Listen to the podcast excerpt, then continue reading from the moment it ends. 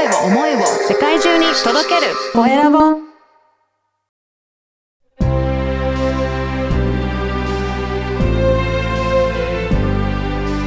経営者の志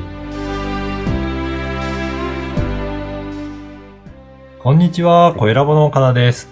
今回は株式会社クラウドナインの村中雄一さんにお話を伺いたいと思います。村中さん、よろしくお願いします。よろしくお願いします。まずは自己紹介からお願いいたします。はい、えー、株式会社クラウドナインの代表をやらせていただいてます。村中雄一と申します。えー、仕事の内容としましては、えー、アーティスト、まあ、主にアートの世界、えー、アーティストさんたちの、えー、マネジメントや、えー、プロデュースを、えー、中心にやらせていただいてます。はい。このアーティストさんの、まあ、マネジメントとかプロデュースということなんですけど、何かそれをやる、きっかけなんかはあるんでしょうかね？はい。えっ、とですね、実はですね、この仕事というのは、まだ、えー、1年ちょっとしかやってないんですけども、もともと私自身はアパレル業界に30年以上いまして、あの、アパレルの会社も経営してたんですけども、はい。えー、まあ、今56歳で、えー、5年前の51歳の時に、うんまあ人生100年時代と言われる中で、まあ半分過ぎた時点で、まあこのまんまこの仕事を続けていいのかなっていうような、うん、あのー、なんていうんですかね、考えが浮かんできて。はい。で、まあたまたまその時に会社経営してたんですけども、それを引き継いでくれる方がいらっしゃって、まあこれはチャンスだなと思って、はい、で、えー、会社をそのまんまその方に引き継いでもらって、えー、自分で今のクラウドナインという会社を立ち上げたんですね。うん、うん。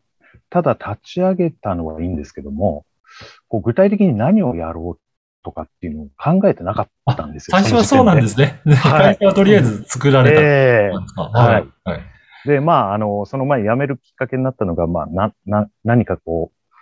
まあ世の中のためになったりとか、こう自分の生きる意味というものをこう仕事で表現していきたいなっていうふうに思ってたんで、でその思いがあまりにも強すぎて、先に会社辞めちゃったっていう状態、はい。で、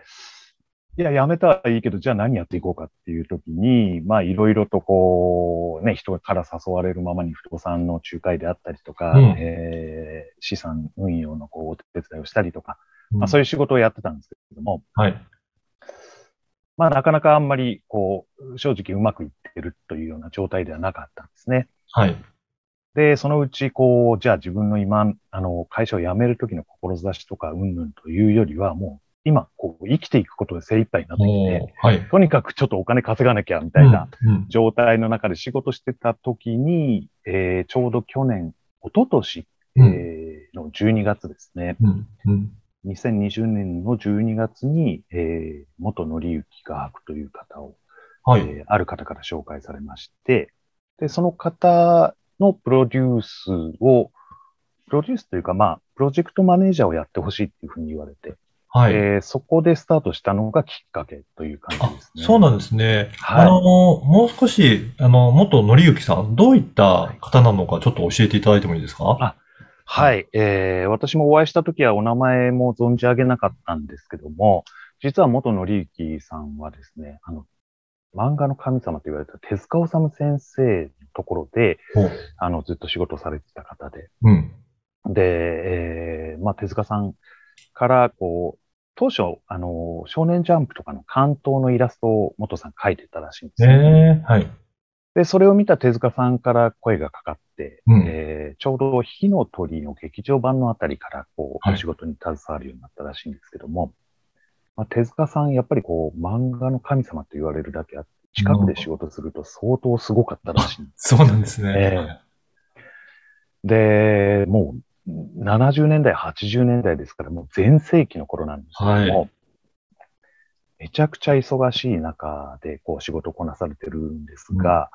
あの、常に新作100本以上持たれてたすごいですね。えー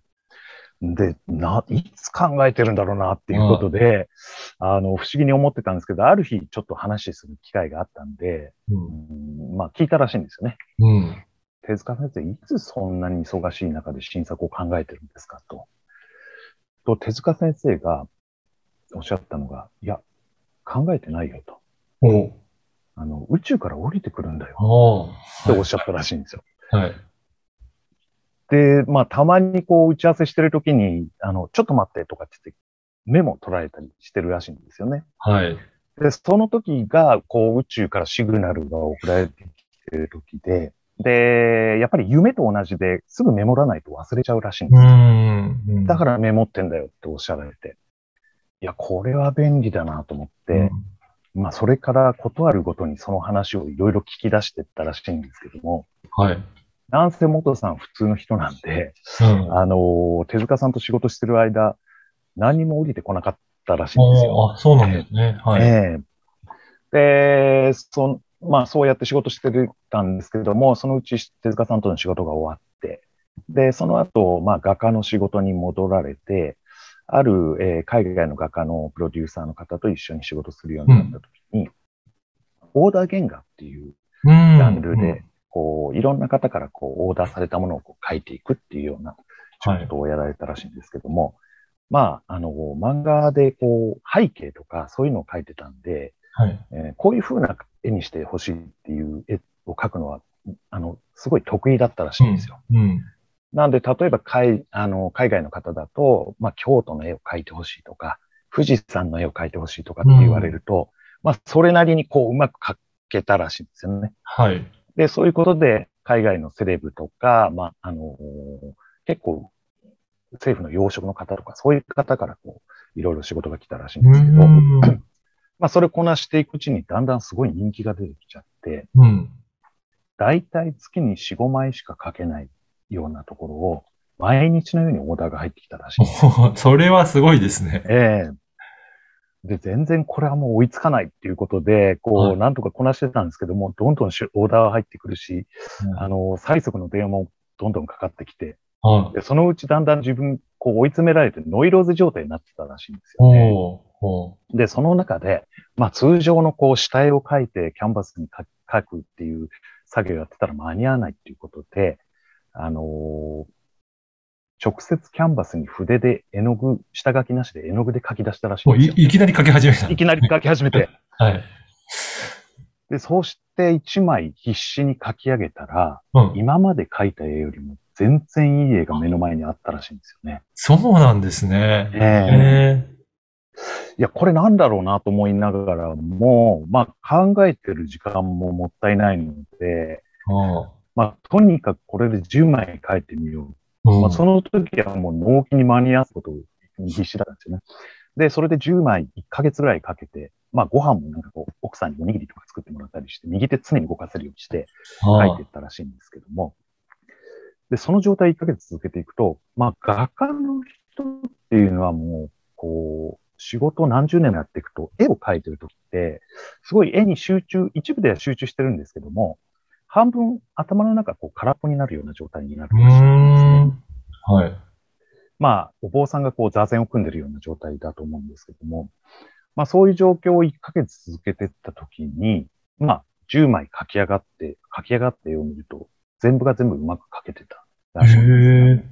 はい。それと同時に手塚先生が言ってたことが全て分かったらしいんですよ。そうなんです。あ、そういった、すごく集中して書いたとき、えやっと言われてたことが、その時にそうです。そうみたいですね。あ、これが宇宙から降りてくるってことなんだっていうことで、まあ、要は自分を空っぽにした時に、こういろいろシグナルがこう入ってくるっていうことだと思うんですけども、で、まあ、それに気づいて、そこからこう仕事をしだすと、まあ、いろいろ不思議なことが起こっていったらしいんですよね。はい。こうなりたいっていう絵を描いていくと、その方が2、3年後にそうな、なりましたみたいな電話が来るとかっていうような状況になってたみたいで、まあそういうことをいろいろ話されて、で、まあそれを利用して、その、まあ今コロナ禍で皆さん苦しんでるので、あの、そういう人たちに今度は逆にセッションして、その方がどうなりたいのかっていうのを聞き出して、で、その聞いたものを絵にして、あのその方にお渡しすると、まあ、視覚からそのビジュアルを取り入れるっていうことうで、ん。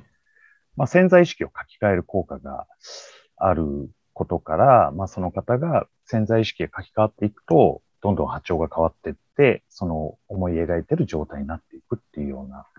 えー状況になるんじゃないかっていうことで、うんそのプロジェクトをやろうと思ってるんで、マネージャーになってほしいって言われたのが、一昨年の12月なんですよ。そうなんですね。はい。へえ。じゃあ、今はその、えープロジェクトを今は進めているのが、村中さんが進められてそうですね。る。へで、え。私もね、当初話を聞いたときは、まあなんか宇宙から降りてくるとか、あのーその人の夢が叶うっていう、うんにわかにはちょっと信じられなかったんですよね。で、まあじゃあ、まあ、間に入った人から頼まれてるんで、まあ無理にもできない部分があって、じゃあやりましょうっていうことで、まあたまたま、あの、知り合いが1月にセミナーをやるっていうことだったんで、はい。あの、そこで、じゃあ集客しますねと。うんうん30分ぐらい時間もらって、うんそこで一応こう、画伯の宣伝をして、あの、じゃあセッション希望者募りましょうみたいなうん。お話しさせていただいて、その時はお別れして。で、私の中では、まあ多分そんなセミナーでいきなりこう宇宙から降りてくるとか、あの、すごい画家がいるんですっていう話しても、人集まんないだろうと思ってたんですよ。で、まあ、画伯には申し訳ないけど、やるだけやったんですけど、なかなか人集まりませんね、みたいな感じで、はい。フェードアウトしようと思ってたんですけども、はい。で、1月にセミナー参加、あのーお時間いただいて、そこでお話しさせていただいたら、まあ、15人ぐらい来てるセミナおーーで、はい。10人ぐらいセッションやってほしいっていうふうに言え、われたんですすごいですね。ええはやった私がびっくりしたんですけども、い。で、そこから、まあ、いそれが1月末だったので、えー2月からあのセッションを始めて、去年1年間で140人ぐらいほセッションさせていただいて、えーそのうちの3分の1ぐらい、こう、絵をお渡ししてるっていうような状況ですね。う。へえ。はい。じゃあ、今はもうそういった、あの、自分のこういったやり方を実現したいっていうような、そういった方たちが、まあ、セッションを受けて、それを絵にして、はい。えーもらえるっていう、まあそういったサービスを提供されてるっていうことですね。そうですね。えへえ。いやーあの、すごい、なんか、あのー不思議なね、お話もいただいたんですけど、ぜひ、村中さんの、はいえー志についてもお伺いしたいなと思うんですが、どういった志で今の事業を取り組んでいらっしゃるでしょうか？そうですね。で、私もこうやっていくうちにどんどん革新レベルが上がっていって、当然私も絵を描いていただいてるんですけども、やっぱりこう自分の中で絵を見てると波長が変わってくるんですよね。へーで、自分の波長が変わってくると、今までの波長の人たちとは違うレベルの人たちと出会えるようになってきて、うん。で、人脈もどんどん変わってうん。で、その人脈の中から来る情報によって、まあいろんなこうビジネスチャンスであったりとか、あの人生に有益なことを学べるような状況になって、まあそれがお金に変わっていったりとかしてるのが今の私の状況なんですけども、まあそれまでというのは、やっぱりこう、自分が、なんていうんですかね、方法論であったりとか、うん。うんどういうビジネスをやったら、えー自分の夢が叶うんだろうかとか、まあそういう、要は方法に頼ってた部分があったんですね。で、やっぱり最初にもお話しした通り、人生今100年時代って言われてるんですけども、うん。なかなか世の中の仕組み的にはそうなってないですよね。うんやっぱり20代で就職して、で、その仕事をずっと続けてったりとか、まあ、どっかで、うん、30代、40代で成功した人たちに対しては賞賛の声は上がるんですけど、じゃあその100年時代の中間地点に行った50代とか60代になった人たちが、うーん、やっぱりここからちょっと自分の人生を歩んでいこうっていうことを考えた場合、あんまり賛同してくれる人がいないなと。うん。もういい年なんだからとか、そろそろ落ち着いた方がいいですよ、なんていう。うん。私もあんまりこうね、自分で51歳で、えーまた新たに個人会社を立ち上げたときに、なかなかそこに賛同してくれる方いらっしゃらなかったんですよね。はい。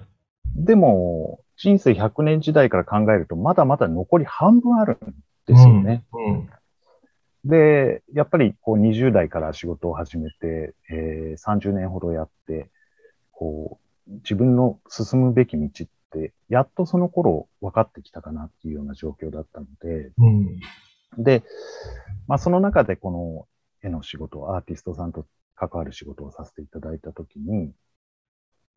あ、やっぱりこう自分の中の潜在意識であったりとか波長であったりとか、うん。そその辺を自分の進むべき方向にチューニングしないと、方法論や、あの、学びでは絶対そこにはいかないなっていうのに気づいたんですよ。。なので、まあ、あの、それってあんまりこう、セミナーや、こう、なんていうんですかね、書籍では教えてないというか、いろんなこうね、方法論であったりとか、あの、こういうセミナーがありますとか、こういう仕事がありますとかっていうのは世の中情報が溢れてると思うんですけうん。ども、いやそうじゃなくて、根本の自分の潜在意識であったりとか、こう、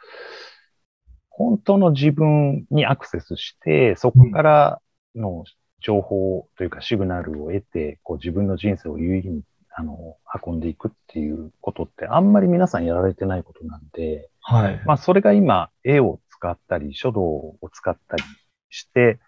あの、その人たちの潜在意識を書き換えてるっていうところが非常に私としては面白いなと思ってうんや。らせていただいてるっていう感じですね。そうですね。いや、本当にすごく今日のお話を聞いて、その潜在意識を書き換えるっていうところが、興味を持ったいただいた方もいらっしゃるんじゃないかなと思いますので、はいぜひ、あのー村中さんのホームページも、の URL も、ここに、はいポッドキャストの説明欄に記載させていただきますので、ぜひあ、ありがとうござい興味ます。、はい、興味あるなという方いらっしゃれば、そこのホームページチェックいただいて、ぜひそこからお問い合わせもできますので、ぜひそこからお問い合わせいただければなと思います。作品もいろいろ掲載されているので、ぜひそこも見ていただけると嬉しいなと思います。はい。はい。本日は株式会社クラウドナイン村中雄一さんにお話を伺いました。村中さん、ありがとうございました。ありがとうございました。